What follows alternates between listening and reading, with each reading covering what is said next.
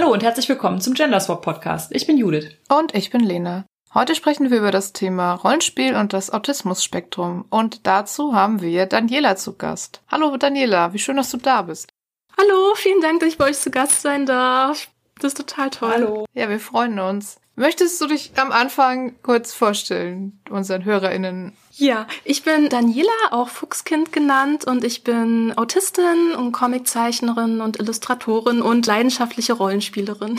Wir sind auch über das gemeinsame Thema Rollenspiel aufeinander aufmerksam geworden, würde ich sagen. Also du hörst unseren Podcast, wir lesen deine Comics und wir wissen so voneinander, dass wir sehr gerne Rollenspiel spielen. Lena und du, ihr seid schon mal auf die Idee gekommen, dass es ja ganz cool wäre, einen Podcast aufzunehmen. Ihr hattet das mal vor, als du mal zu Gast in Hamburg im Würfel und Zucker warst, aber das hat dann nicht geklappt und jetzt machen wir es halt einfach online, weil wir ja im Moment in Corona-Zeiten alles online machen. Möchtest du ein bisschen was darüber erzählen, seit wann du schon Rollenspiel machst und was du gerne spielst und so? Sehr gerne. Also meine Rollenspielkarriere ist nicht ganz so konsequent. Ich hatte kurz nach dem Abi meine aller, allererste Rollenspielrunde und die war komplett katastrophal. Ich bin in eine Runde reingekommen, DSA-Runde, und ich wusste wirklich von nichts. Ich wurde einfach gefragt, so, hey, hast du schon mal von Rollenspiel gehört? Und ich so, nee, nicht so wirklich. Beziehungsweise ich konnte mir nicht so wirklich was drunter vorstellen. Das war noch zu der Zeit, es gab kein YouTube und bin dann in die Gruppe reingekommen gekommen, meinte so, ja, komm, spiel doch einfach mal mit, weil gespielt habe ich immer gerne. Und ich hatte keine Ahnung von irgendwas. Ich wusste nicht, was man da machen muss, was da diese komischen Würfel sind, was soll dieser Bogen mit den Werten. Ich hatte wirklich keine Ahnung. Ich weiß nur noch, wir saßen alle auf dem Boden und ich war eigentlich die ganze Zeit still, weil ich keine Ahnung hatte, wie ich in diese Gruppe mich integrieren sollte und alle anderen waren komplette Profis.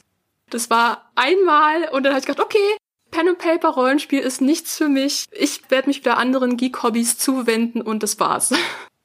Und danach habe ich erstmal zwei Jahre nichts mehr mit Pen and Paper am Hut gehabt. Dann bin ich ins Studium gekommen, bin ausgezogen und dann hatte ich dann auch eigenes Internet. Da bin ich dann wieder auf das Hobby aufmerksam geworden und habe gedacht, Mensch, irgendwie wäre das doch total cool und ich will es doch mal ausprobieren. Es fasziniert mich so mit Fantasiewelten und einen eigenen Charakter spielen. Und da war die Faszination war immer noch da. Und ich hatte aber keine Gruppe und ich hatte auch keinen, der irgendwie Kontakt zu der Rollenspielszene hatte. Und ich dachte, okay, selbst ist die Frau, ich kauf mir mal ein Regelwerk und versuche das mal selbst zu leiten. Und es gab immer noch kein YouTube. Ich hatte immer noch keine Ahnung, wie man das macht.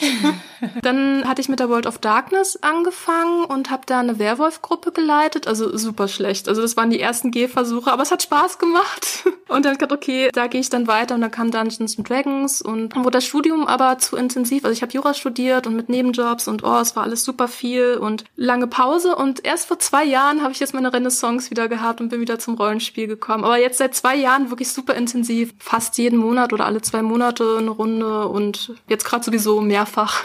Sehr charmante Geschichte mit dem Auf und Ab und dass du dich dann entschieden hast, direkt zu leiten. Jetzt spielst du gerade D&D oder noch was anderes? Also D&D ist eins der Hauptsysteme. Gerade bin ich aber nur Spielerin, nicht Spielleiterin. Und dann noch Cthulhu und Star Wars Edge of the Empire. Das pausiert aber gerade wegen Corona. Und Shadowrun tatsächlich noch. Da spielen wir allerdings eine sehr runtergedampfte Variante. Also wir nehmen nur ein paar Regeln aus dem Regelwerk und den Rest machen wir mit Fluff, aber das finde ich super. Ich will auch nicht so weit gehen zu sagen, das ist die einzige Art und Weise, auf die man Shadowrun spielen kann, weil ich glaube, man kann Shadowrun auch regelgetreu spielen, aber für mich ist es zumindest, ich habe super gerne auch Shadowrun gespielt und würde auch gerne nochmal, aber für mich ist es auch die einzige Möglichkeit, das Setting zu nehmen und ein paar von den Regeln und dann einfach so loszuspielen. Und was uns ja auch sehr ehrt, ist, dass du unseren Podcast auch hörst und wir ins Gespräch gekommen sind, dass wir diese Folge zusammen machen. Denn du bist ja nicht nur Rollenspielerin, sondern auch Autistin. Genau. Und hast ja auch selber gesagt, du würdest gerne mal darüber sprechen, Rollenspiel als Autistin und wie das für dich ist und wie es für dich nicht ist und welche komischen Vorurteile es da vielleicht gibt, mit denen du gerne mal aufräumen würdest. Aber fangen wir doch ganz weiter vorne an. Bei der Bezeichnung, da liest man ja auch mal verschiedenes Menschen mit Autismus, autistische Menschen. Und ab und zu schreibst du auf Twitter ja auch was über die Begrifflichkeiten dahinter. Welche Bezeichnung findest du denn richtig? Also es gibt so einen Konsens in der Autismus-Community, dass wir Identity First Language benutzen. Das heißt, wir bezeichnen uns als Autisten. Den Begriff nehme ich auch für mich. Der Begriff Mensch mit Autismus, das ist Person First Language, der wird von der Mehrheit abgelehnt. Es gibt aber auch einzelne Autisten, die den Begriff bevorzugen. Also im Zweifel sollte man immer die Person fragen, welche Bezeichnung für sie am besten zutrifft. Und natürlich ist der eigene Wunsch immer der, der zählt. Identity First Language wird deswegen bevorzugt, weil Autismus nicht von der Person getrennt werden kann. Also wir haben nicht Autismus, wir sind Autisten und es ist kein Anhängsel, es ist nichts, was man abtrennen kann und es gehört zu unserer Persönlichkeit und dazu stehen wir und das möchten wir auch so nach außen tragen. Ich finde auch eine gute Botschaft, also das hat mir das auch nochmal deine Tweets und so äh, deutlich gemacht, dass es immer gut ist, bei Betroffenen nachzufragen. Das merke ich auch ganz häufig, wenn ich jetzt zum Beispiel unsere Folgen auf Facebook oder so, unsere Gruppen poste, dann ist da auch immer so große Ratlosigkeit, ja, ich weiß ja gar nicht mehr, was ich sagen soll. Und ganz viel davon lässt sich auch einfach aus der Welt schaffen, indem man Leute einfach fragt. Wie möchtest du denn, dass ich über dich rede? Das ist was, was ich auch echt bei dir so ein bisschen mitgenommen habe. Wenn ich mir im Zweifel bin, dann kann ich einfach mal irgendwen fragen. Geht ja auf Social Media auch einfach sehr einfach. Ja, ganz genau. Also gerade auf Social Media sind wir Autisten auch sehr aktiv. Also da gibt's viele Communities und wir sind immer offen für Fragen. Das geht immer und wir haben auch viele Blogs, wo man es nachlesen kann. Also Fragen ist immer die beste Alternative, definitiv. Und vermutlich hat es dich ja schon dein Leben lang begleitet, aber wie lange weißt du das schon, dass du Autistin bist? Oder möchtest du ein bisschen erzählen, wie du das rausgefunden hast? Mhm. Also die Diagnose habe ich Anfang 2009 bekommen. Dass ich anders bin, ja, das wusste ich eigentlich schon immer. Also seit ich ein kleines Kind bin, dass bei mir Dinge anders laufen. Und das wusste auch meine Familie. Irgendwie ist das Kind komisch, aber es gibt keinen Begriff dafür. Und da ist man dann halt so mehr oder minder dann durchs Leben gestolpert, hatte mehrere Diagnosen. Also ich habe nicht nur Autismus. Autismus wird oft noch mit anderen Diagnosen begleitet. Komorbiditäten, es kann ADHS sein, Angst- und Panikstörungen, Essstörungen und noch mehrere andere. Bei mir ist es noch mit Angststörung und Depression in Einheit. Die hatte ich davor schon bekommen. Also ich hatte nach dem Studium eine ziemlich tiefe Phase und bin da durch viele Ärztehände gegangen und habe Diagnosen gesammelt, kann man sagen. Aber nichts hat halt zu 100 Prozent gepasst und ich bin dann selbst so ein bisschen im Internet auf die Suche gegangen nach den Symptomen und irgendwie bin ich dann tatsächlich auf Asperger-Autismus dann gestoßen und habe mich wiedergefunden in den Berichten von anderen Autisten und habe gedacht, wow, das geht anderen auch so. Und ich habe mir gedacht, ich bin total alleine auf der Welt. Und Spoiler, egal um was es sich dreht, man ist nie allein. Es gibt immer andere Menschen da draußen, aber man muss sich halt erstmal finden. Und ich dachte, okay, wow, vielleicht sollte ich mal diesbezüglich eine Expertin aufsuchen und habe dann einen Termin bekommen, also relativ zügig sogar. Damals hat das, glaube ich, nur drei Monate gedauert. Inzwischen sind die Diagnosetermine ja ein Jahr oder länger. Es gibt so wenig Experten und die sind total überlaufen. Ja, und dann war es dann so klar, ja, es ist äh, ziemlich eindeutig Asperger-Autismus und dann bin ich raus und ich weiß noch, es hat geschneit. Ich bin so durch den Schnee gelaufen und habe gedacht, oh wow, die Reise hat ein Ende. Also ich meine, eigentlich war es so ein Anfang. Mein Leben wird jetzt wieder total anders. Macht man da so einen Test oder wie findet man das raus? Also da gibt es verschiedene Varianten. Es gibt reine Symptomdiagnose, wo man dann halt ein Gespräch über sein Leben, vor allem auch die Kindheit wird äh, sehr stark betrachtet, durchgeht, was denn so anders war und ist und wie die Wahrnehmung ist. Also die autistische Wahrnehmung ist ja eine komplett andere. Wenn man noch alte Zeugnisse hat, ist das auch immer ganz praktisch, wenn dann die Lehrer reingeschrieben haben, was da für Auffälligkeiten beim Kind waren.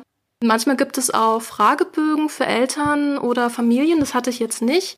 Und dann gibt's noch einen ADOS-Test. Das ist nicht bei jeder Diagnose dabei. Der ist eigentlich damals für Kanner-Autisten, kindliche Kanner-Autisten entwickelt worden. Inzwischen nimmt man den auch für Erwachsene. Ich bin da ein bisschen kritisch, weil im Grunde genommen ist der Test unverändert und bloß die Punktzahlen wurden da angeglichen. Aber erwachsene Autisten sind ungleich kindliche Autisten, daher bin ich ein bisschen skeptisch.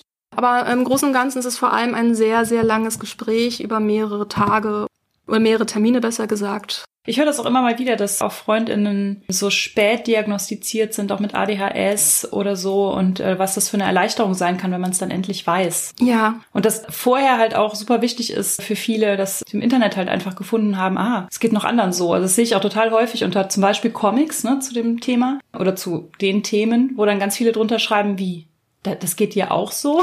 Und dann, ja, genau. Dass dann einfach auch so ein bisschen für die Selbstbeschreibung so das Vokabular fehlt. Dass man ganz froh ist, wenn man endlich das Vokabular darüber hat. Ja, auf jeden Fall. Also ich kriege ja auch sehr viel Post und E-Mails von Kindern. Und wenn sie mir immer schreiben, wow, sie haben sich da drin wiedergefunden oder können das ihren Eltern oder Lehrern zeigen, wie es ihnen gerade geht, das ist eine enorme Erleichterung. Ich konnte das damals auch nicht verbalisieren, was da eigentlich mit mir anders ist. Und auf einmal hast du da ein Vorbild, kannst darauf zeigen, ja, genau so geht's mir auch.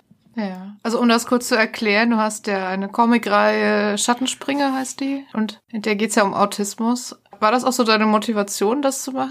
Damit andere nicht so wie du das erst so spät rausfinden? Ja, auch gab es mehrere äh, Motivationen. Die eine war auf jeden Fall, Autismus zu erklären in einer niedrigschwelligen Variante, dass auch Kinder das lesen können. Und zum anderen bin ich in der Zeit, als ich angefangen habe, den Comic zu zeichnen, war ich gerade in der Umschulung und das war die Zeit, als ich gerade die Diagnose bekommen hatte, aber noch bevor ich so Vollzeit-Comiczeichnerin, Illustratorin war. Und mir sind da so viele Vorteile von Autismus so entgegengeschwappt, wo ich gedacht habe, da muss ich irgendwas entgegensetzen. da möchte ich doch was tun und die Leute ein bisschen aufklären. Und es hat auch was mit der eigenen Verarbeitung des Autismus zu tun gehabt. Also ich bin nach der Diagnose, nachdem erstmal diese totale Erleichterung war, bin ich erstmal in eine Phase gekommen, wo ich das komplett negiert habe. Gesagt habe, nee, ich bin gar nicht autistisch. Nee, nee, das war bestimmt eine Fehldiagnose. Nee, ich bin komplett normal. Ich bin wie alle anderen und habe das komplett weggeschoben. Und dann erst so hm, habe ich wieder eine Zeit gebraucht, um das für mich anzunehmen. Und der Comic hat mir dann auch dabei geholfen, mich so zu akzeptieren, wie ich bin. Es gibt ja viele Klischees und Vorurteile zum Thema Autismus. Was davon kannst du denn so gar nicht mehr hören? Erstmal, dass Autismus eine Krankheit wäre, was sie nicht ist. Ja, das hören wir ja immer rund um Greta Thunberg. So. Ja, genau. Oh, das ist das Jahr 2020 und wir sind immer noch auf diesem Punkt so, dass viele Autismus als Krankheit ansehen. Das ist wirklich schrecklich. Dann, das findet man oft in diesen esoterischen Verschwörungskreisen, dass Autismus immer noch durch Impfungen angeblich hervorgerufen wird und so ein Kram. Immer noch sehr hartnäckig oder was früher oft angenommen wurde durch sogenannte Kühlschrankmütter, dass äh, autistische Kinder nicht genügend Liebe in der Kindheit erfahren haben. Das ist zwar heutzutage nicht mehr wirklich ein Thema, aber es kommt doch immer mal wieder auf, also dieses Wort Kühlschrankmutter. Wow, das ist ja auch mal wieder, also Blaming par excellence. Oh ja, da, da kann man sehr viel zu nachlesen, es ist nicht schön. Es ist wirklich wieder so ein Blaming gegenüber der Mutter, der Frau, die dann halt noch geschämt wird. Dann wurde halt die Mutter auch gleichzeitig noch ja ausgegrenzt und das Kind kam dann in die Psychiatrie und das war dann einfach alles nur schrecklich. Also Kühlschrankmutter wird ich glaube, dass sie so kaltherzig ist. Ja, ganz genau. Die Kaltherzigkeit der Mutter und deswegen ja, ich weiß. Oh Gott, oh, wie furchtbar, ja. Ja, also das wurde früher angenommen. Bei manchen geistert das immer noch so ein bisschen rum. Ein weiteres Vorteil ist, dass Autisten nicht empathisch sein können und das ist absolut nicht der Fall. Also ich habe noch keinen unempathischen Autisten jemals getroffen. Es ist eher das Gegenteil, dass Autisten, die ich kenne, wesentlich empathischer sind als neurotypische Menschen. Aber das Vorurteil hält sich auch immer noch hartnäckig und dass es oft nur zwei Extreme gibt. Also entweder ist man als Autist automatisch hochbegabt oder man ist geistig behindert. Ja, dazwischen gibt's kaum was. Und wenn man nicht hochbegabt ist, dann ja, ist man anscheinend behindert, man kann es bloß gut kaschieren. Das ist vor allem durch Rain Man, glaube ich, beeinflusst. Ja. Ganz, ganz schrecklich. Also das ist auch so ein typisches Vorteil. Rain Man gleich Autismus. Dann, dass Autisten in einer anderen Welt leben, sprich, dass sie von der Gesellschaft isoliert sind. Auch das, nein, das ist es definitiv nicht. Wir Autisten leben genau in der gleichen Welt. Wir haben bloß andere Kanäle zu kommunizieren. Was ich auch schon mal erlebt habe, war so wie, du kannst ja keine Autistin sein, du sprichst ja. Autisten sprechen doch nicht. Also ich habe auch das Gefühl, es gibt so das Klischee von so Personen, die einfach nur in der Ecke sitzen und nicht mit der Welt kommunizieren können. Oder halt so Rainman, Sheldon Cooper, Supergenie mit so ein paar Schrollen. Ne? Ja, also ich glaube, Sheldon ist auch nochmal so eine Figur, die viele dann mit Autismus gleichsetzen, was äh, absolut blöd ist, weil also Sheldon ist sicherlich vieles, aber in erster Linie ist der ein Egoist und ein Narzisst und das sind keine Symptome für Autismus. Bloß nicht gleichsetzen. Er ist halt einfach ein Arschloch in der Serie, muss man mal so sagen. Ja, das ist auch so schade. Ich will jetzt gar nicht so viel Big Bang Theory haten, aber da gibt es auch so viel so emotionalen Abuse und so in der Serie, die dann immer so ein bisschen drauf geschoben wird, so nach dem Motto, er kann ja nicht anders. Und das ist einfach irgendwie, also es macht mich schon auch ein bisschen fertig. Ja, auf jeden Fall. Hast du denn eigentlich ein Gegenbeispiel? Also irgendwas Serienfilmmäßiges, wo du sagst, da ist es zumindest halbwegs gelungen? Ich muss sagen, da bin ich tatsächlich nicht so auf dem neuesten Stand. Ein Film, den ich sehr gerne mag, ist Snowcake mit Sigourney Weaver. Da spielt sie eine Autistin. Das ist ein sehr guter Film. Den empfehle ich auch immer weiter. Ansonsten gibt es die Serie Atypical. Die habe ich allerdings noch nicht gesehen, habe aber von anderen Autistinnen schon gehört, dass die ganz gut sein soll. Und dann gibt's noch eine israelische Serie, On the Spectrum. Die habe ich auch noch nicht gesehen. Deswegen sind das jetzt erstmal so, so halbe Tipps. Aber auf jeden Fall Snowcake kann ich sehr empfehlen. Und die anderen zumindest von der Community empfohlen. Genau, bei On the Spectrum ist halt auch toll, dass man da gleich drei autistische Protagonistinnen hat. Und die hat auch einen Preis bekommen, die Serie, aber ich werde es mir auf jeden Fall noch anschauen. Ich habe den Eindruck, so medial sind auch weibliche Autistinnen halt irgendwie unterrepräsentiert. Ich finde, das wird häufig so mit Männern in Verbindung gebracht. So mit diesem Wissenschaftsgenie dann auch schon mal männlich belegt, so häufig. Und dann wird es irgendwie vielleicht deshalb so einseitig dargestellt. Also ich habe immer mal wieder gehört, dass wenn Serien und Filme jetzt Autistinnen zum Thema hatten, dass das immer so besonders hervorgehoben wurde, so als gutes Beispiel. Ja, ich glaube, das passt auch mal ganz gut, dass sie dann halt einen männlichen Autisten nehmen, weil der dann noch quirkiger da dargestellt werden kann als eine weibliche Autistin. Das hängt wahrscheinlich auch damit zusammen, dass fünfmal mehr Männer diagnostiziert werden als Frauen, was daran liegt, dass Frauen oft unter dem Radar laufen. Also eigentlich müsste die Verteilung 50-50 sein. Warum sie nicht so ist, hängt wahrscheinlich größtenteils damit zusammen, dass damals, als die Autismusforschung in die Gänge kam, man vor allem junge männliche Autisten beobachtet hat und einen männlichen Autismus daraus. Wie bei ADS ja auch, ne? Also das ist ja auch komplett unterschiedlich. Ja, das zieht sich durch die Geschichte. Ich weiß das von vielen weiblichen Personen, dass die mit ADS oder ADHS oder einem von beiden auf jeden Fall dann erst so mit Mitte 30 teilweise diagnostiziert werden. Ja, wegen der Data Gap. Genau, der Gender Data Gap. Aber du hast ja gerade schon On the Spectrum genannt. Also das Spektrum ist ja auch so ein Begriff, den vielleicht jetzt nicht jeder von unseren HörerInnen kennt. Magst du das nochmal erklären, was das mit dem Autismus-Spektrum auf sich hat? Ja, es gibt im Grunde genommen verschiedene Autismusdiagnosen, die aber alle unter dem Autismus-Spektrum Umbrella liegen. Und wir haben Symptome, die verschiedene Stärken haben. Und wir sind halt alle eine große Autismus-Community, die dann unter dem Spektrum zu Hause ist, egal ob es jetzt Asperger-Syndrom ist oder atypischer Autismus oder Kanner-Autismus, wobei diese Diagnosekriterien sowieso inzwischen schon veraltet sind. Also im DSM-5 von 2013 sind sie schon gar nicht mehr drin und der ICD-11, der jetzt für 2022 vorbereitet wird, werden die auch wegfallen. Also dann wird es nur noch Autismus-Spektrumsstörung heißen. Das sind diese Ziffern für Diagnosen, die es gibt für psychische Erkrankungen und Besonderheiten, richtig? Also ICD und so. Genau, das sind die Klassifikationen der Krankheiten und verwandter Gesundheitsprobleme. Der ICD-10 bzw. ICD-11 ist von der WHO und der DSM ist von der amerikanischen Society. Also es gibt halt viele verschiedene Autisten und wir alle sind dann halt unter diesem großen bunten Regenschirm des Autismus-Spektrums. Was ich auch noch sagen wollte, äh, wenn ich immer von den Autisten äh, spreche, möchte ich noch kurz als Disclaimer sagen, wir Autisten sind alle unterschiedlich. Also genau wie neurotypische Menschen auch alle unterschiedlich sind, ist es bei Autisten auch der Fall. Und es gibt bei uns diesen schönen Spruch, kennst du einen Autisten, kennst du einen Autisten. Perfekt. Und das ist super. Das wollte ich gerade noch mal so ein bisschen voranstellen. Also, weil etwas bei mir zutrifft oder bei Autisten, die ich kenne oder aus meinem Bekanntenkreis, muss das nicht bei anderen Autisten der Fall sein. Nur noch mal so kurz gesagt, wir sind alle bunt und unterschiedlich.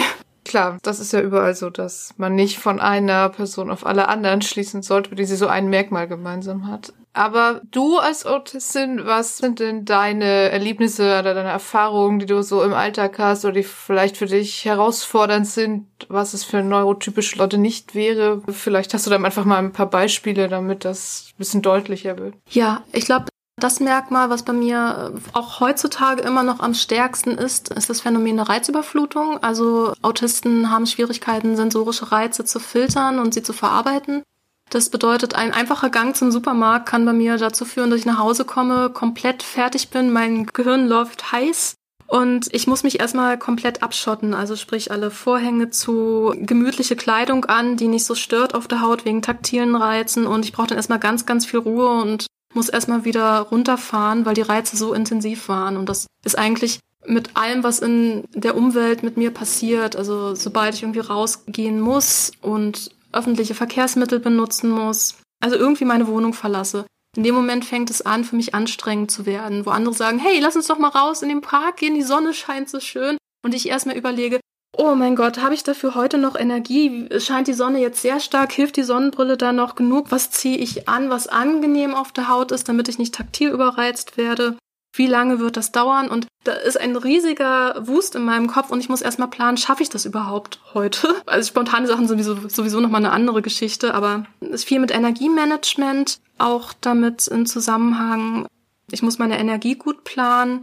Das sind erstmal die Sachen, die für mich heutzutage am wichtigsten sind. Was früher gerade im Studium und in der Schule noch sehr problematisch war, war der Kontakt mit anderen, weil ich einfach sehr oft diese Untertöne im sozialen Miteinander nicht mitbekommen habe. Das fällt mir heutzutage gar nicht mehr so auf, weil ich in dieser privilegierten Situation bin, dass ich eigentlich, ich arbeite ja von zu Hause aus und ich eigentlich mit den Menschen, mit denen ich Kontakt habe, die wissen, dass ich Autistin bin, die wissen, wie ich ticke, oder sind selbst autistisch oder neurodivers. Dadurch ist die Kommunikation sowieso eine ganz andere und auf einer Wellenlänge kann man sagen. Aber früher war das wirklich ein Problem, dass ich halt dadurch dann auch Schwierigkeiten hatte, Freundschaften zu knüpfen, weil ich einfach nicht wusste, wie macht man das? Wie kommuniziert man mit jemandem? Wie hält man ein Gespräch am Laufen? Ist das jetzt für den einen langweilig, dass ich jetzt eine halbe Stunde über Viren rede? Das war so ein Spezialinteresse von mir damals als Kind. Und das kann ich halt nicht abschätzen. Ist ja auch heute wieder. Ja, das hat was gebracht. Ja, also das sind solche Sachen, aber das mit der Reizüberflutung, das merke ich halt jeden Tag, wirklich jeden Tag. Ist immer wieder eine neue Herausforderung. Ist das was, wo du sagen würdest, wenn sich da irgendwie was ändern würde, also gesellschaftlich, gibt es da irgendwie was, wo du denkst, da könnte mehr Rücksicht genommen werden? Das betrifft ja auch viele Leute, wenn man irgendwie Lärm reduzieren würde oder sowas. Also gibt es irgendwas, was dir das vermutlich erleichtern würde? Ja, definitiv. Also die Gesellschaft, die Welt ist ja von neurotypischen Menschen gestaltet worden. Das merke ich halt auch jeden Tag. Wenn man da mehr auf neurodiverse Menschen eingehen würde und Hilfen einbauen würde, wie halt Lärmreduzierung oder zum Beispiel spezielle Öffnungszeiten für Supermärkte. Da gab es in Irland ein ganz nettes Experiment, wo extra Zeiten für Autisten eingesetzt wurden am Abend. Ich glaube, ein oder zwei Stunden, wo nur Autisten dann einkaufen gehen sollten, wo dann das Licht gedimmt war. Also nicht diese grellen Neonlichter, sondern wirklich so ganz schönes gedimmtes Licht keine Musik, keine blöde Supermarktmusik und halt wirklich wenig Leute. Und es wurde super angenommen. Ich hoffe ja sehr, dass das irgendwann auch mal nach Deutschland kommt. Das wäre sehr toll. Als damals das Experiment war, war ich sogar in Irland, aber ich war leider nicht in der Gegend, wo das äh, Supermarktexperiment gemacht wurde. Ach, schade. Hätte ich echt gern live gesehen. Ja, es war jetzt auch, zumindest bei uns im Supermarkt auch so, dass es Stunden eingeführt wurden, in denen dann halt Risikogruppen einkaufen konnten, jetzt im, in der Zeit im Moment. Es wäre ja eigentlich gar nicht so ein großes Problem, vielleicht irgendwie auch so stille Zeiten oder sowas zu machen. Oder so Restaurants, wo mal einmal die Woche keine Musik läuft. Oh ja. Kein Fernseher läuft Oh ja. oder so. Ja, das ich halt auch mal super hart. Ich bin nicht autistisch. Aber so eine Unterhaltung führen, wenn im Hintergrund irgendwelche Popmusik lautstark dudelt, finde ich auch schon immer sehr herausfordernd. Und für dich ist es sicherlich noch viel ablenkender. Ja, total. Das ist immer sehr, sehr anstrengend. Genau, solche stillen Zeiten auch fürs Museum. Ich gehe super gerne ins Museum, aber oft ist es so voll. Also gerade in Berlin. Ich habe das Gefühl, jedes Museum ist hier einfach zu jeder Tageszeit total voll. Das ist dann immer sehr unangenehm. Ja, und allgemein mehr Aufklärung. Also gerade bei Ärzten. Immer wenn ich beim Arzt sitze, überlege ich, also bei einem neuen Arzt überlege ich, sage ich jetzt, dass ich Autistin bin oder nicht? Wahrscheinlich kann er mit dem Begriff nichts anfangen und dann sitze ich hier erstmal eine halbe Stunde und versuche das zu erklären. Mit dem Ergebnis, dass es wahrscheinlich trotzdem nicht umsetzt. Ja, allgemein mehr Aufklärung wäre wunderbar. Auch in der Arbeitswelt. Mehr Inklusion in der Arbeitswelt. Viele Autisten sind arbeitslos, also arbeitsfähige Autisten, weil einfach die Inklusion nicht vorhanden ist. Ich hoffe ja so ein bisschen, dass durch Corona und Homeoffice da so ein weiterer Weg geöffnet wird. Also nicht nur für Autisten allgemein, für Menschen mit Behinderungen, die im Homeoffice dann arbeiten könnten. Wäre toll. Also das ist ja meine Hoffnung. Stimmt. Arbeiten in so einem Großraumbüro wäre für dich wirklich einfach undenkbar, oder? Undenkbar. Oh mein Gott, ich, ich würde es, glaube ich, nicht mal einen Tag aushalten. Ein befreundeter Autist von mir hat das mal gemacht, aber auch nur kurze Zeit und ich habe ihn kaum wiedererkannt. Der war wie ein Zombie. Oh das Gott, Arme. schlimm, ja. Gibt es Dinge, die man machen kann oder, oder werden Dinge gemacht wie, wie Medikamente oder wie bestimmte antrainierte Sachen, die man tut, damit man zum Beispiel mit der Reizüberflutung besser klarkommt? Eigentlich ist es ja Quatsch, sich quasi mit Medikamenten so hinzubiegen, dass man weniger anders ist. Weißt du, wie ich meine? Ja. Aber gibt's da irgendwas, wenn man das denn möchte? Ich kann es tatsächlich nicht hundertprozentig beantworten. Dem Thema habe ich mich noch gar nicht so beschäftigt. Also ich weiß, dass auch Ritalin genommen wird bei Autisten. Da weiß ich aber nicht, ob das da in Verbindung, äh, weil es halt ADHS auch oft eine komorbide Störung bei Autismus ist, ob das dann da im Zusammenhang steht. Weiß nicht, ob das Medikament auch genommen wird, wenn Autismus alleine als Diagnose steht und ob das auch verschrieben wird, kann ich jetzt nicht sagen, ehrlich gesagt. Ansonsten gibt es so, ja, Entspannungsübungen. Es ist nicht viel, aber ja, ansonsten gibt es Hilfsmittel, wenn man wieder runterkommen möchte. Sowas wie eine Gewichtsdecke, die super teuer sind und die nicht von der Krankenkasse übernommen werden. Natürlich nicht. Natürlich, ich jetzt gerade auch gedacht. Ja, also was wir als Autisten automatisch machen, sind Stimmings und Ticks. Das ist eine Möglichkeit des Körpers, um Stress abzubauen. Also sowas wie Hände flappen, das ist so ein ganz berühmtes Ding. Oder mit der Nase schniefen oder hin und her schaukeln. Also das, was man tatsächlich auch so ein bisschen als Bild im Kopf hat. Dieses hin und her schaukelnde Kind ist ein Kind, das stimmt. Und damit beruhigt es sich selbst. Das ist ein Schutzmechanismus des Körpers, was man nicht unterdrücken sollte. Das hilft einem ungemein. Man kann höchstens sagen, wenn es ein Stimming ist, was selbstverletzendes Verhalten hat, dann sollte man es umleiten. Das gibt's nämlich auch, habe ich tatsächlich auch bei mir schon gemacht. Im Studium war eine ganz stressvolle Zeit und auf einmal hatte ich angefangen, mich selbst zu schlagen und ich wusste nicht warum. Ich konnte es nicht kontrollieren. Oh. Das war schrecklich. Das war kurz bevor ich diesen Ärztemarathon hatte. Es hat dann wieder aufgehört, aber das war ein sehr krasser Tick, den mein Körper automatisch gemacht hat und den ich nicht kontrollieren konnte. Das war wirklich nicht gut. Aber das sind halt so Methoden, die der Autist automatisch macht und das, das ist was Gutes. Das ist, das ist so das erste Hilfeset des Körpers, was dann versucht, sich selbst wieder zu beruhigen. Ja, da wir ja ein Rollenspiel-Podcast sind, stelle ich mir natürlich gerade auch die Frage, es ist ja häufig auch in Rollenspielrunden so, es gibt Hintergrundmusik zum Beispiel, Leute fangen an, am Tisch sich noch irgendwie über was anderes zu unterhalten. Also sind das auch so Sachen, wo du sagst, das macht das Rollenspiel für dich irgendwie schon mal anspruchsvoller oder bist du einfach generell in Runden, wo das vorher abgesprochen ist und äh, wo das kein Problem ist? Also in den Runden, in denen ich selbst spiele, wird Musik wenig benutzt. Also nee, tatsächlich ist es wirklich nur eine Star Wars Runde, aber da ist das für mich vollkommen in Ordnung und das ist auch abgesprochen. Also ich bin da auch nicht die einzige Neurodiverse am Tisch. Das ist immer super, kann man alles offen ansprechen und das ist für mich okay. Ich könnte aber auch immer sagen, hey, das ist mir jetzt zu viel oder kannst du es bitte runterdrehen oder irgendwie sowas. Und das mache ich bei mir, wenn ich Spielleiterin bin, auch. Entweder mache ich keine Musik oder nur sehr, sehr leise Musik, aber ich habe immer den Lautsprecher auf dem Tisch und dass jeder den nehmen kann und dort die Lautstärke selbst regulieren kann. Und wenn das jemandem zu laut ist, dann sage ich mal, feel free, kann es auch komplett ausmachen. Und wenn jemand sagt, hey, ich möchte heute gar keine Musik, dann bleibt die Musik aus. Aber ich glaube, nochmal so speziell Vorteil gegenüber Rollenspiel würde ich tatsächlich nochmal kurz anbringen. Ja, ja, super gerne. Vorteile gegenüber Rollenspieler. Ich glaube, das erste, was mir immer begegnet ist, Autisten sind doch nicht kreativ. Und ich frage mich immer, woher es kommt, aber das findet man auch sehr häufig in sehr alten Diagnosekriterien. Ich weiß, wie gesagt, nicht, woher es kommt, aber dass fehlende Kreativität halt öfters so ein Trait ist, was angeblich bei Autisten vorhanden ist. Ich kenne keinen Autisten, der nicht kreativ ist auf die eine oder andere Weise. Aber das begegnet einen häufig und dass man nicht schauspielern könnte. Ich glaube, das kommt auch häufiger daher, weil oft gesagt wird, Autisten können nicht lügen. Und Schauspielen quasi so eine Art, ja, nicht lügen ist, aber im Sinne von, man spielt halt etwas vor, was nicht da ist kann ich komplett aus dem Weg räumen. Autisten sind super kreativ und können auch Schauspielern. Dan Aykroyd ist, glaube ich, das berühmteste Beispiel. Er ist ja Autist und bekannter Schauspieler, also ja.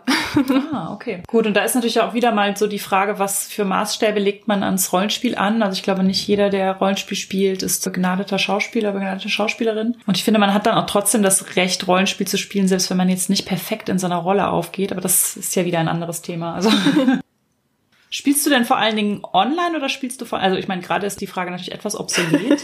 Aber täuschen wir mal vor, wir werden nicht dazu angehalten, vor allen Dingen drinnen zu sein und uns nicht mit Freunden zu treffen. Spielst du lieber online oder offline?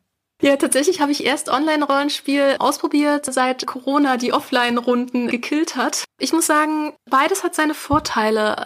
Insgesamt würde ich trotzdem sagen, dass Offline-Runden schöner sind, einfach weil die Leute, mit denen ich spiele, auch meine Freunde sind. Und es ist halt einfach schön, mit denen am Tisch zu sitzen und einfach mit denen Kontakt zu haben. Online hat aber auch sehr großen Vorteil und das heißt, ich muss meine Wohnung nicht verlassen. Das heißt, dieser Punkt, den ich vorhin schon angesprochen habe, diese Reizüberflutung und dieser Weg, den ich auf mich nehmen muss, kann halt manchmal schon dazu führen, dass ich beim Spieleabend ankomme und eigentlich bin ich schon durch, weil irgendwie ein Kind in der U-Bahn geschrien hat oder weil mich jemand an der Ampel angerempelt hat oder irgendwas, ja, oder allgemein die Fahrt irgendwie sehr stressig war und ich vielleicht dann doch in die falsche Straße eingebogen bin und dann wieder den Weg finden musste und ich komme an und denke nur so, oh mein Gott, und jetzt sollst du noch drei bis vier Stunden Rollenspiel spielen? Oh. Und das fällt halt alles weg im Online-Bereich. Das ist wirklich toll. Und ich glaube, das ist auch eine tolle Möglichkeit für andere Autisten, die schon öfters mal überlegt hatten, hey, eigentlich würde ich gerne spielen, aber ich weiß nicht, wie ich das hinbekomme, zu einer Gruppe zu gehen. Einfach von zu Hause, von seinem eigenen Safe Space mal Rollenspiel zu erleben. Und es macht doch wirklich Spaß. Also ich bin sehr begeistert von den Runden und das ist echt schön.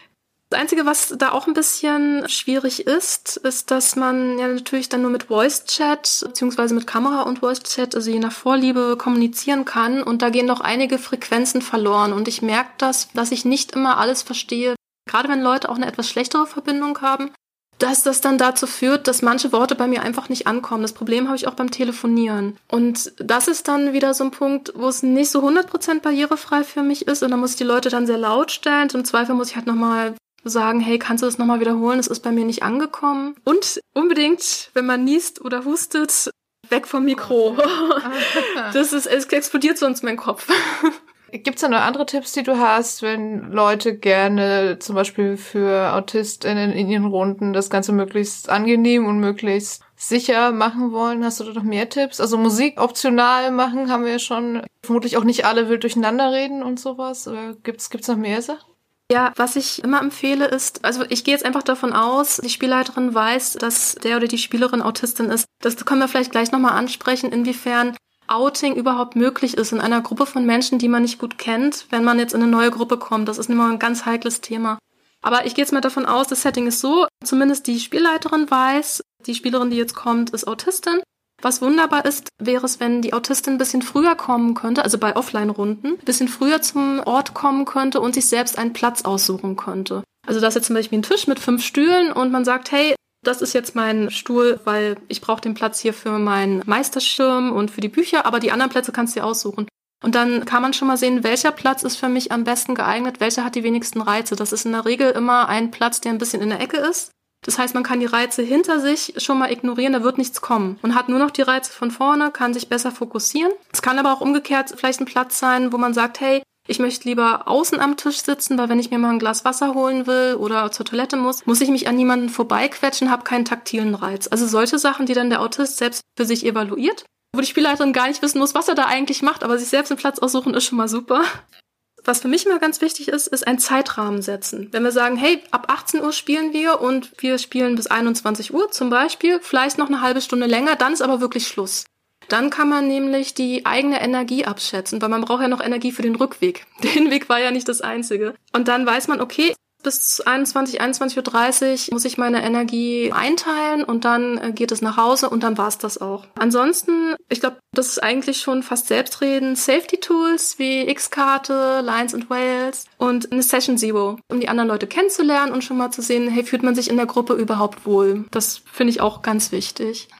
Ja, Safety Tools finde ich auch super interessant. Also gibt es da irgendwie was, was für dich jetzt besonders gut funktioniert? Du hast jetzt gerade Xcard und Lines and Wheels erwähnt. Das sind auch die beiden, die du am häufigsten nutzt oder hast du noch irgendwie einen anderen Tipp? Genau, also bei den Lines and Wheels, das mache ich halt in der Session Zero, dass ich halt mal sage, dieses und jenes machen wir so. Xcard ist immer auf dem Tisch. Ich habe da jetzt gar nichts weiter extra, aber wenn jetzt irgendwas mal von den Spielerinnen kommen sollte, die sagen würde, hey, ich hätte noch gerne das, also ich würde immer drauf eingehen. Definitiv, weil Sicherheit am Tisch ist immer besonders wichtig. Man sollte halt auch nicht vergessen, wenn man mit Menschen mit Behinderung spielt und das Autismus-Spektrum gehört dazu, ist die Gefahr oder die Wahrscheinlichkeit, dass dieser Mensch zum Beispiel Abuse oder Gewalt erlebt hat, wesentlich höher. Da können auch Traumata im Hintergrund sein. 2012 gab es eine Studie, eine deutschlandweite Studie, wo Menschen mit Behinderung gefragt wurden und da hatten 68 bis 90 Prozent psychische Gewalt erlebt und 78 bis 75 Prozent körperliche Gewalt. Da waren alle Behinderungen dabei. Ne? Ich weiß nicht, ob da Autisten bei waren und wenn ja, wie hoch die Quote war. Also Zahlen für Autisten zu finden ist sehr, sehr schwer. Das war übrigens die erste Studie, die überhaupt aufgenommen wurde. Das fand ich krass. Also Menschen mit Behinderung fallen da wirklich ziemlich durch. Das heißt, wenn man mit diesen Menschen am Tisch spielt, kann es sein, dass da halt Vorgeschichten sind. Und dann sind Safety Tools halt noch mal wichtiger. Nochmal kurz zu der Studie, die ich jetzt gerade angebracht habe. Das ist eine Studie, die Frauen mit Behinderung befragt hat. Also nicht allgemein Menschen mit Behinderung, sondern explizit Frauen. Wollte ich nochmal kurz zur Klarstellung sagen. Ja. Super, dass du es ansprichst. Du hast eben von Outing gesprochen. Ich finde auch da ist ja ein Safety Tool, wenn man jetzt noch nicht bereit ist, sich vor der Gruppe oder auch vor der Spielleitung irgendwie zu outen und darüber zu sprechen, kann das ja auch eine Möglichkeit sein, das einfach über Safety Tools, ohne dass man jetzt über die eigenen Neurodivergenz spricht, zu sagen, was man im Spiel haben möchte und was nicht. Ja, das mit dem Outing selbst ist halt wirklich immer so eine schwierige Angelegenheit. Also ich war auch schon in Gruppen, wo ich mich nicht geoutet habe, weil das alles Leute waren, die ich nicht kannte. Und sobald man sich outet, wird man verletzlich. Und in der Regel haben die meisten Autisten schon negative Erfahrungen gemacht, wenn andere Leute erfahren haben, dass sie Autisten sind. Und Mobbing etc. ist auch immer wieder ein Thema. Aber genau über diese Safety Tools kann man dann Sachen halt zeigen, hey, das ist jetzt unangenehm für mich, ohne dass die anderen jetzt erfahren, warum ist denn das jetzt der Fall und muss die auch gar nicht interessieren. Dann weiß aber die Spielleiterin, hey, okay, die Szene ist jetzt nicht okay und dann gehen wir weiter. Wäre es für dich eigentlich vorstellbar, auf Rollenspiel-Conventions zu gehen? Oder wäre das einfach viel zu viel, zu laut und dann mit fremden Leuten spielen? Also sagen wir es mal so, es wäre ein Wunsch von mir, ich würde es tatsächlich gerne mal machen und irgendwann mache ich das vielleicht noch mit einer Freundin. Wir haben uns schon mal so halb so ein bisschen verabredet und gesagt, hey, wenn mal wieder eine Rollenspiel-Con ist hier in Berlin, dann gehen wir mal zusammen hin und spielen eine Runde. Keine Ahnung, ob wir es jemals machen, aber es wäre schon ein Wunsch, aber ich kann es mir ehrlich gesagt nicht richtig vorstellen, weil ich glaube, das wäre mir viel zu viel. Also ich bin ja beruflich auf messen, wenn nicht gerade Corona ist. Ich wollte gerade fragen, wie ist das bei Comic-Veranstaltungen? Das ist ein sehr eng gestreckter Rahmen. Also ich habe immer ein oder zwei Tage, bei denen ich auf der Messe bin und dann halt aber auch nur ein paar Stunden. Und ich habe immer einen Rückzugsraum. Also ich habe da wirklich Glück durch meinen Verlag. Die wissen ja auch Bescheid und so weiter. Die passen immer gut auf mich auf. Ich habe immer eine Bezugsperson dabei, die auch nochmal auf mich aufpasst. Und dadurch geht es. Aber ich hatte auch schon eine Messe, wo ich noch vor dem Messetag einen Meltdown hatte und einfach nur noch geweint habe, weil nichts mehr ging. Kann trotzdem immer noch passieren. Aber es gäbe ja sicherlich auch für Convention-Veranstalter in Möglichkeiten, das ein bisschen angenehmer zu gestalten. Ne? Ja, also soweit ich weiß, beim CCC gibt es einen Rückzugsraum. Ich weiß gar nicht, ob der extra für Autisten ist oder allgemein für neurodiverse Menschen, aber da gibt es wirklich so einen Raum, der einfach sehr gedämpft ist mit den Reizen, wo man sich hin zurückziehen kann. Das ist toll. Also wenn es sowas auf jeder Messe geben würde, wäre das schon richtig gut. Ja, oder auch, also ich kenne das ja von Rollenspielcons, wenn dann mehrere Spielrunden in einem Raum sind. Also man hat nicht nur die eigene Runde, sondern noch zwei bis drei weitere im selben Raum. Finde ich auch schon mega anstrengend macht auch manche Systeme unmöglich, weil irgendwas sehr Stimmungsvolles oder Gruseliges, wenn nebenan gerade so der spaßige Dungeon Crawl läuft, ist halt auch sowieso schon so ein bisschen doof, aber ich kann ich mir auch vorstellen, dass es so ein, zwei Spielräume, wo nur eine Runde ist und das Licht ein bisschen weniger anstrengend ist und man vielleicht die dann irgendwie vergibt für Leute, also nicht nur Autisten, sondern auch sowas wie Leute mit Hörgeräten oder Leute, die andere Sachen haben, wo einfach so ein ruhiger Raum besser funktioniert.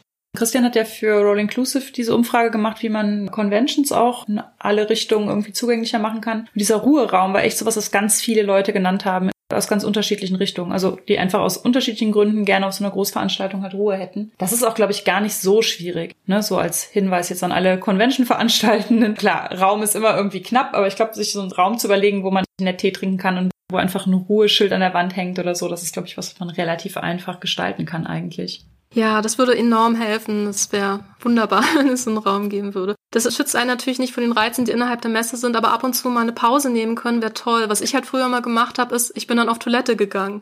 Also wenn ich irgendwo jetzt in der Umschulung oder im Studium, dann, das war nicht immer ruhig, aber es war halt in der Regel ruhiger als irgendwas anderes. Und dann hat man sich halt für ein paar Minuten auf der Toilette eingeschlossen, versucht dann wieder runterzukommen. Ja, aber das ist ja dann kein sehr schöner Umgang mit anderen Menschen, wenn sie sich in der Toilette einschließen, ja. damit sie mal durchatmen. Und es wäre auch schön, wenn es olfaktorisch anders ja, ja, definitiv.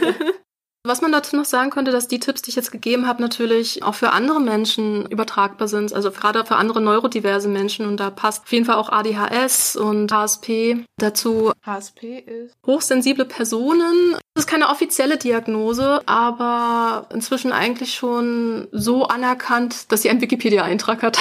Und das ist ja nicht so leicht. Wikipedia-Eintrag. ja.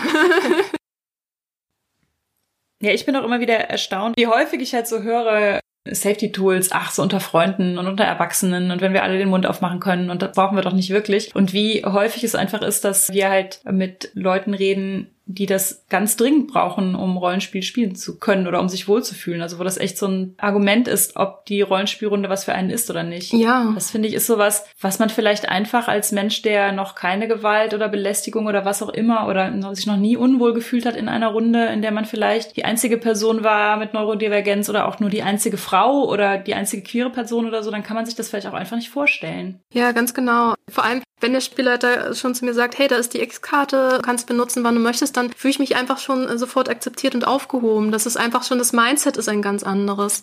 Und das versuche ich dann halt meinen Spielerinnen auch immer so zu geben. Also bis jetzt wurde jetzt in meinen Runden die X-Karte auch noch nie genutzt, aber allein, dass sie da ist, ist halt einfach das Signal, hey, das ist hier ein Safe Space und ihr sollt euch wohlfühlen, egal was passiert. Ich glaube auch, also dass sie da liegt, ist eigentlich schon fast wichtiger als dass sie da liegt. Also, also dass sie benutzt wird. Ja. Das ist echt was, wo ich gerade bei den Online-Runden noch Nachbesserungsbedarf bei mir selber habe. Also, dass die X-Card bei uns auf dem Tisch liegt, ist mittlerweile total normal. Wir haben ja auch einen festen Raum fürs Rollenspiel, da liegt halt einfach mittlerweile immer eine X-Card auf dem Tisch. Beim Online-Rollenspiel fällt es mir ganz oft erst so nach einer halben Stunde oder einer Stunde oder so ein, dass wir dann so, oh, wir haben gar keine X-Card. Und dann müssen wir noch so kurz für alle so ein Symbol überlegen. Oder wir vergessen es auch ganz. Ich weiß, dass es da ja auch Online-Tools für gibt, also wo man dann draufklicken kann und dann ploppt quasi so ein Fenster auf, je nachdem, was man jetzt für den Dienst benutzt zum Online-Spiel. Aber das ist auch was, wo ich häufig finde, dass ich mich dann doch irgendwie nochmal anders aufgehoben fühle in, in Offline-Runden. Also was du eben auch schon meintest, allein dieses Gesellige und um den Tisch und das sind Freunde von mir und dann macht man vorher noch einen Tee und sowas. Das fehlt mir jetzt schon auch ganz gewaltig und irgendwie muss online, glaube ich, einfach eine neue Routine teilweise gefunden werden.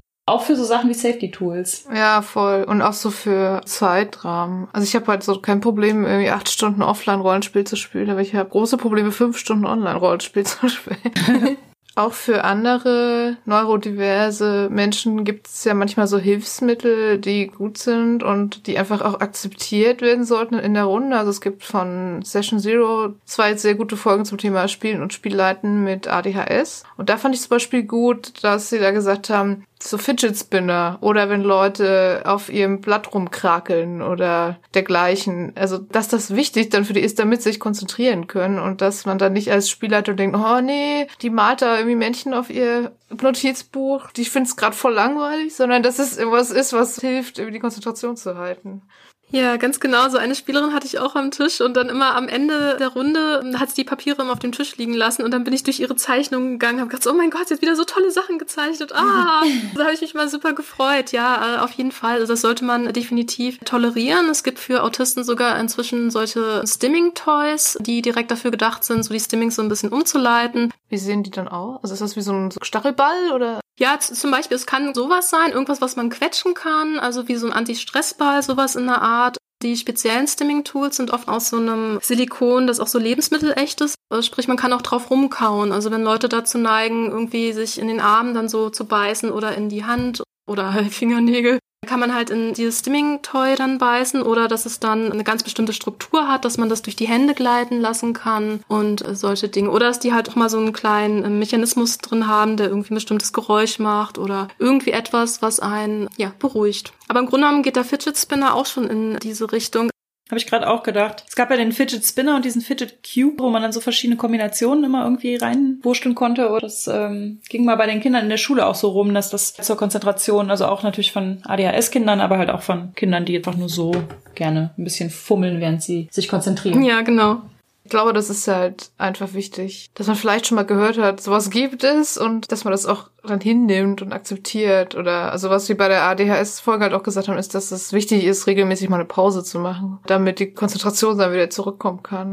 Und das sind ja auch Sachen, die man in der Session Zero gut ansprechen kann. Also zum Beispiel, dass man sagt, okay, einmal alle 30 Minuten, 60 Minuten, 90 Minuten, was auch immer, machen wir wirklich mal 10 Minuten Pause, lüften mal durch, vertreten uns mal die Füße und dann geht's weiter. Ich habe auch eine Freundin, die ADHS hat und die meinte, sie schreibt halt immer ihre Spielprotokolle oder macht halt so Zeichnungen. Also so schon so storybezogene Sachen, aber es wäre halt was, wo sie total dann dranbleiben kann, wenn sie ein Notizbuch dabei hat und dann da ganz viel schreibt und kritzelt und sowas. Weil sie sich besser konzentrieren kann, wenn sie zwei Sachen gleichzeitig ihre Aufmerksamkeit gibt. Oh, das finde ich total wunderbar. Ich bin genau das Gegenteil. Also ich kann nur das eine oder das andere. ich bewundere das immer. Ich finde es ganz grandios. Also ich bin bei uns auch immer die, die die Spielprotokolle schreibt. Das bringt mir total viel, währenddessen da reinzuschreiben. Also ich kann mich tatsächlich auch ein bisschen besser konzentrieren, wenn ich währenddessen Spielprotokoll schreibe. Oder manche stricken ja auch zum Beispiel. Oder sowas. Also das kennt man ja vielleicht auch von sich selber, dass man die Hände irgendwie beschäftigen muss, damit die Gedanken nicht so abschweifen. Ja, tatsächlich habe ich, wenn ich woanders zum Spielen hinfahre, habe ich mal so einen speziellen Würfelbeutel. Das ist eigentlich wie so ein Mini-Kuscheltier. Und dann habe ich den immer so auf dem Schoß und dann knete ich den dann so durch. Das beruhigt mich dann auch immer, wenn ich noch sehr aufgeregt bin am Anfang. Selbst wenn ich die Leute schon lange kenne und ich fahre dann zu einer Spielrunde, das ist immer noch am Anfang ein bisschen aufregend, bis ich in die Rolle komme. Weißt du von einem Rollenspiel, das sich explizit an AutistInnen richtet oder vielleicht auch von AutistInnen geschrieben wurde? Von AutistInnen geschrieben weiß ich nicht. Oh, das wäre mal toll, wenn es so etwas gibt.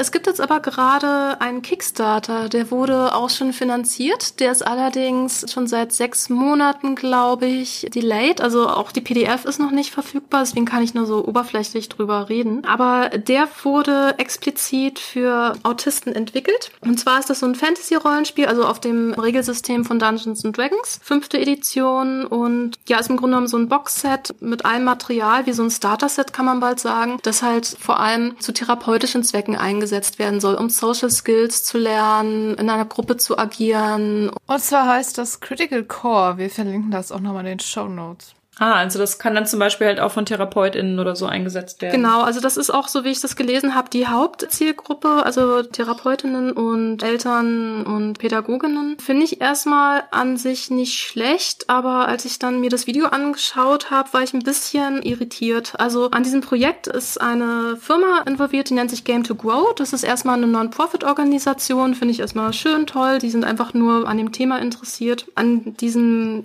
Projekt haben Eltern, Therapeutinnen, Erzieher mitgewirkt. Ratet mal, welche Gruppe da nicht mitentwickelt hat. Nein, nicht im Ernst. Ja, genau. Also Sie haben keine Autistin gefragt, ob sie daran mitmachen. Nein, also jedenfalls laut der Seite nicht, was mich schon mal so ein bisschen sauer aufstoßen lässt, sagen wir es mal so. Das hat halt wieder dieses typische über uns, aber nicht mit uns. Und das ist halt in der Szene No-Go. Also es geht einfach nicht. Man kann nicht ein Produkt entwickeln, was speziell für Autisten gedacht ist, aber man holt ihn nicht mit ins Boot. Weil das gibt auch das Signal nach außen, ja, eigentlich seid ihr uns ja doch nicht so wichtig, weil ob euch das Produkt am Ende gefällt, ist nicht so wild, Hauptsache, es kaufen die Eltern und die Therapeuten. Das hat ja auch was von AutistInnen als Kundinnengruppe sind uns gar nicht so wichtig, weil die haben kein Geld oder sie haben keine Kaufkraft. Und auch AutistInnen als Schaffende. Also nach dem Motto, wir trauen denen das gar nicht zu. Vielleicht deute ich da jetzt schon irgendwie zu viel rein, aber dass man denkt, ah ja, fragen wir mal lieber deren Eltern. Ja, also diese Signalwirkung hat es auch, weil ich denke, was, ihr habt die Eltern von Autisten mitgeholt, aber warum denn die Autisten nicht selbst? Das hat so ein bisschen Autism Speaks Vibes und das finde ich nicht so schön. Aber bei den Playtests waren Autisten dabei. Also man sieht dann noch ein Video, wie dann zwei Autisten von der Runde berichten, die auch sehr begeistert waren. Und das glaube ich auch, weil das Konzept an sich finde ich gut. Es ist sehr niedrigschwellig. Die Regeln von Dungeons Dragons wurden sehr vereinfacht und es soll einen schnellen Einstieg gewähren. Alles super, wunderbar. Es wirkt auch fertig gemacht und dass da auch wirklich Geld reinfließt und Liebe zum Detail. Das finde ich auch wunderschön. Also ich will das Projekt auch nicht jetzt fertig machen. Vor allem, ich kann ja auch nur das jetzt bewerten, was auf dem Kickstarter zu sehen ist. Vielleicht kommt das Produkt raus und es ist wirklich overwhelming und wunderbar. Er würde mich natürlich freuen über ein gutes Produkt für Autisten. Und vielleicht auch mit mehr Own-Voice-Beteiligung. Ne? Genau, das wäre halt schön. Aber trotzdem, was ich meine, die Kickstarter sagt, wird ja schon mit Bedacht gemacht, wenn man dann keine einzige Person richtig vorstellt, wo man sagt, hier, die ist im Team, die ist auch Autistin. Also das ist ja. Hm. ja.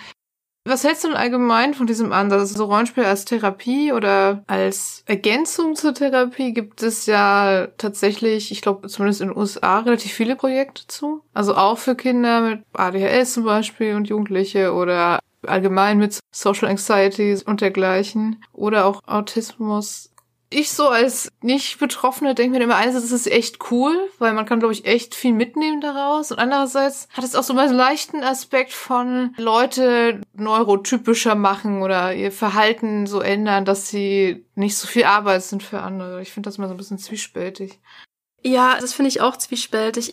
Also allgemein finde ich den Ansatz sehr gut, weil äh, Pen and Paper ist toll. Ja, auf jeden Fall. Und es ist für alle Altersgruppen, für alle Menschen, egal ob neurotypisch oder neurodivers, wunderbar geeignet. Also da gibt es keine Grenzen. Aber wenn man mit dem Ansatz rangeht, wir machen jetzt mit diesen, ich sage jetzt mal zum Beispiel jetzt mit diesen Kindern, das Rollenspiel als Therapie, einfach um sie normativer in die Gesellschaft einzufügen, dann finde ich es schwierig in dem Moment. Wenn man wirklich die Therapie macht und die, ich sage jetzt mal Autisten in dem Fall, nehmen wirklich etwas für sich mit, mit und sagen, wow, das hat mir jetzt wirklich geholfen. Das hat mir nicht nur Spaß gemacht, ich habe auch wirklich meine Social und Intellectual und Creative Skills damit verbessern können und das bringt mir einen Mehrwert und höhere Lebensqualität. Dann sage ich, wunderbar, toll. Nimm das für dich mit. Herrlich, wenn das eine Hilfe war. Also zum Beispiel bei mir ist das auch so. Ich bin wesentlich selbstbewusster geworden durch das Rollenspiel und ja, ich finde auch kreativer tatsächlich noch dazu und kann spontaner Entscheidungen treffen. Das ist etwas, was mir zwar immer noch schwerfällt, aber inzwischen ist es ein bisschen leichter. Und es hilft auch ein bisschen gegen die Angststörung. Also ich kann da einen Mehrwert für mich rausziehen, aber nicht deswegen mache ich das Rollenspiel. Das ist bei mir einfach nur ein positiver Nebeneffekt, weil das Hobby bleibt Hobby. Und so ähnlich würde ich das halt dann auch bei diesen Therapieansätzen sehen. Solange es wirklich den Autisten selbst hilft und sie das auch gerne möchten, wunderbar, toll, ähm, weil Pen und Paper hilft definitiv. Ja, das finde ich ist eigentlich echt eine super Message, weil Pen and Paper, glaube ich, uns allen irgendwie was bringt, auf jeden Fall. Also so ein bisschen sich weiterentwickeln, ein bisschen lernen, ein bisschen mehr Social Skills und Spontaneität und sowas. Die Erfahrung haben wir ja, glaube ich, irgendwie alle gemacht. Und es ist ein cooles Hobby, es macht uns Spaß. Es bringt uns aber tatsächlich auch ein bisschen weiter im Leben. Also was ja viele Hobbys einfach auf ganz verschiedene Art und Weise machen, ist es beim Rollspiel halt auch so. Und ich glaube auch, was du gerade sagst mit Entscheidung treffen, das ist natürlich immer ein schöner, sicherer Rahmen. Also man trifft im Rollenspiel Entscheidungen. Und das Schlimmste, was passieren kann, ist, dass halt im Rollenspiel was Schlimmes passiert. Ja, aber nicht im echten Leben. Ja, oder dass die anderen Spielenden sagen, oh, konntest genau. Und da finde ich auch interessant, dass, soweit ich weiß, auch viele Runden, die eher so therapeutisch arbeiten, dann nicht nur die X-Karte oder Lines and Ways benutzen, sondern auch dieses Script Change Tool, wo es dann auch noch sowas wie Pause und Rückspultaste gibt, um auch so ein bisschen diesen Druck zu nehmen, zu sagen, okay, wenn du was machst und du hinterher findest, es war eine echt blöde Idee, dann spulen wir einfach zurück und machen es nochmal. Was ja im echten Leben nicht geht, aber im, im Rollenspiel geht es eben. Und das ist, glaube ich, vor allem für Leute, die so Angstgeschichten haben oder so sozialen Umgang schwierig finden, ist das, glaube ich, ganz cool, das dann einfach so auszuprobieren und zu wissen, man kann jederzeit wieder zurückspulen, wenn einem das nicht passt. Ja, so ein klassisches, ich, ich komme noch mal rein. Ja, genau. Aber ja, ich schon auch, was du sagst. Es ist total cool, wenn Leute das machen und es auch Leuten hilft, aber es sollte nicht dazu da sein, dass wir alle gleich und normal und typisch werden müssen, damit bloß keiner Rücksicht nehmen muss. Ich finde, was man auch häufig unter den Tisch fallen lässt oder vergisst, ist, dass die Welt sich ja auch nicht so anteilig in neurotypische Menschen und neurodiverse Menschen aufteilt, sondern dass im Prinzip eine durchlässige Grenze irgendwie ist. Also wir alle können im Laufe unseres Lebens Neurodivergenzen entwickeln. Wir wissen irgendwie natürlich nicht, was auf uns zukommt. Also wir können alle irgendwie morgen eine Depression entwickeln, eine Angststörung. Wir können Dinge haben, die nicht diagnostiziert wurden, wie viele, die halt im Erwachsenenalter ADHS haben. Deswegen finde ich Rücksichtnahme im Rollenspiel und auch dieses Übereinander lernen und Miteinander lernen ist eigentlich sowas, was man gar nicht genug betonen kann. Also es ist gar nicht so, dass man sagen kann, ja, aber in meinen Runden, da spielen ja irgendwie nur neurotypische Menschen. Wer ist schon neurotypisch? Also wer kann schon von sich sagen, er wird für den Rest seines Lebens und auch schon immer gewesen sein, neurotypisch sein? Dieses Normalität ist vielleicht einfach irgendwie auch so eine Art Illusion, mit der wir uns häufig herumschlagen müssen. Ganz genau. Also diesen Ansatz begeht ja auch so ein bisschen die Neurodiversitätsbewegung, die ist so aus der Autismusbewegung entstanden und genau die Richtung geht es auch. Also dass eigentlich die Neurodiversität der Standard eigentlich ist oder schon fast die Normalität, weil man da eigentlich rechnen muss, dass bei den meisten Menschen entweder von Geburt an Neurodiversität vorhanden ist oder sich später im Leben dann entwickelt. Und dann muss man sich halt fragen, was ist denn hier eigentlich die Norm? Wir haben ja in jeder Folge oder in vielen Folgen ein Medienthema. Da fragen wir immer unsere GästInnen, ob sie etwas vorstellen wollen. Das haben wir dich auch gefragt und du hast uns auch tatsächlich was mitgebracht. Ja, genau. Und zwar sind das meine Comics und zwar die Schattenspringer-Bände 1 bis 3. Es gibt tatsächlich schon drei Comic-Bände. Die ersten beiden Schattenspringer behandeln mein Leben von der Kindheit bis zum Erwachsenenalter und wie sich mein Autismus entwickelt hat, wie ich die Diagnose bekommen habe und im Prinzip alles so bis heute. Und im dritten Schattenspringer-Band habe ich andere Autistinnen Interviewt und ihre Geschichten aufgeschrieben. Und persönlich ist das auch mein Lieblingsband, einfach um zu zeigen, wie unterschiedlich die Erfahrungen sein können und wie unterschiedlich auch das Spektrum noch ausgeprägt ist. Und dann gibt's noch einen vierten Band, und zwar Autistic Hero Girl oder die Abenteuer von Autistic Hero Girl. Da bin ich im Superheldenanzug und erlebe die Alltagsabenteuer, die man als Autistin so bestehen muss, sei es einkaufen gehen oder auf den Rückruf von der Ärztin warten und solche Geschichten. Und dann möchte ich gerne noch zwei Bücher empfehlen, ebenfalls von Autistinnen. Und zwar das erste ist Verstörungstheorien von Marlies Hübner und das zweite Autismus mal anders von Alexander Knauerhase. Beide Aktivistinnen im Bereich Autismus und ja, Own Voices sollte man immer lesen, wenn möglich, weil die Innensicht von Autismus ist wichtig. In der Literatur wird meistens nur die Außensicht betrachtet, die oft vollkommen konträr zu der Innensicht ist und daher lest mehr Bücher von Autistinnen, wenn ihr etwas zu dem Thema erfahren wollt. Das ist ja sehr wichtig. Die beiden, die du eben noch genannt hast, sind Romane oder Sachbücher oder? Ja, Autismus mal anders ist ein Sachbuch, aber auch mit eigenen Erfahrungen und Verstörungstheorien sind auch eigene Erfahrungen von Marlies Hübner, wie sie ihren Autismus wahrnimmt. Ja, vielen Dank. Mal. Ja, sehr gerne. Hast du noch sowas, was demnächst erscheint, noch was Neues zum Beispiel? Ja, tatsächlich. Ich vergesse das immer wieder, weil eigentlich wollte ich einen Comic nämlich auf den Comic-Salon in Erlangen präsentieren, der natürlich jetzt ausfällt. Im Juli kommt tatsächlich ein neuer Comic von mir raus, und zwar ein Kindercomic. Lisa und Leo. Und da geht es um Lisa, die autistisch ist und ihren ersten Schultag erlebt. Da erlebt sie ein paar Abenteuer. Und das kommt dann im Juli raus, am 21. Juli. Das klingt gut. Und von uns gibt es auch noch eine Neuigkeit. Nämlich die erste Ausgabe von Queerwelten erscheint am 12. Juni. Queerwelten ist ein queer-feministisches Magazin für Science Fiction und Fantasy, das im Arche Verlag erscheint und von Katrin Dodenhöft und uns beiden herausgegeben wird. Ihr könnt die erste Ausgabe jetzt schon vorbestellen. Mehr Infos findet ihr unter queerwelten.de und den Link dazu auch nochmal in den Show Notes. Als letztes vielleicht noch, wo kann man dir denn unter welchem Namen folgen im Internet und dich finden? Also ich habe eine eigene Website, da findet man mich unter www.fuchskind.de fuchskind.de. Dann findet man mich auf Twitter, dort ist mein Username auch Fuchskind. Dann gibt's noch Facebook, wenn man Fuchskind eingibt, wird man mich finden. Und dann noch auf Instagram, da ist es Fuchskinds Fuchsbau. Hast du ein Patreon oder so? Nee, ich habe Kofi und Steady und Tippy. Super. Also man kann dich reichhaltig unterstützen. Ja. Gerade jetzt. genau, gerade jetzt, ja, tatsächlich. Seit die Messen jetzt alle wegfallen, ist doch ein ganz schöner Batzen an Einnahmequellen weggefallen. Ja, also werft doch bitte, Daniela, irgendwo auf der Plattform eurer Wahl vielleicht nochmal ein paar Münzen in den virtuellen Hut. Wir danken dir auf jeden Fall, dass du da warst und uns so umfassend zu Autismus informiert hast und über Rollenspiel und Autismus. Das ist super. Hoffen du und alle, die uns zuhören, kommen dann noch gut durch die weiteren Corona-Wochen und Monate. Bis wir alle wieder raus in Comic-Salons dürfen und so. Genau. Ja, und vielen, vielen Dank, dass ich zu Gast sein durfte und über das Thema sprechen durfte. Das hat sehr viel Spaß gemacht. Ja, wir haben zu danken. Es war sehr interessant. Das war unsere 23. Folge zum Thema Rollenspiel und das Autismus-Spektrum. Feedback zur Folge lesen wir gerne auf Twitter unter @genderswappod, per Mail an feedback at genderswapped-podcast.de oder als Kommentar auf unserer Homepage www.genderswapped-podcast.de. Wenn ihr unseren Podcast mögt, erzählt doch euren FreundInnen davon, gebt uns eine positive Bewertung auf iTunes oder ihr schmittet uns einen Kaffee oder schwarzen Tee. Den Coffee-Link findet ihr unter der Folge. Wenn ihr unseren Podcast und andere tolle Projekte von Judith und Christian Vogt unterstützen wollt, dann könnt ihr das auf Patreon tun und den Link findet ihr ebenfalls in den Show Notes. Wir hören uns im Juli, sagen danke fürs Zuhören und bis zum nächsten Mal. Tschüss.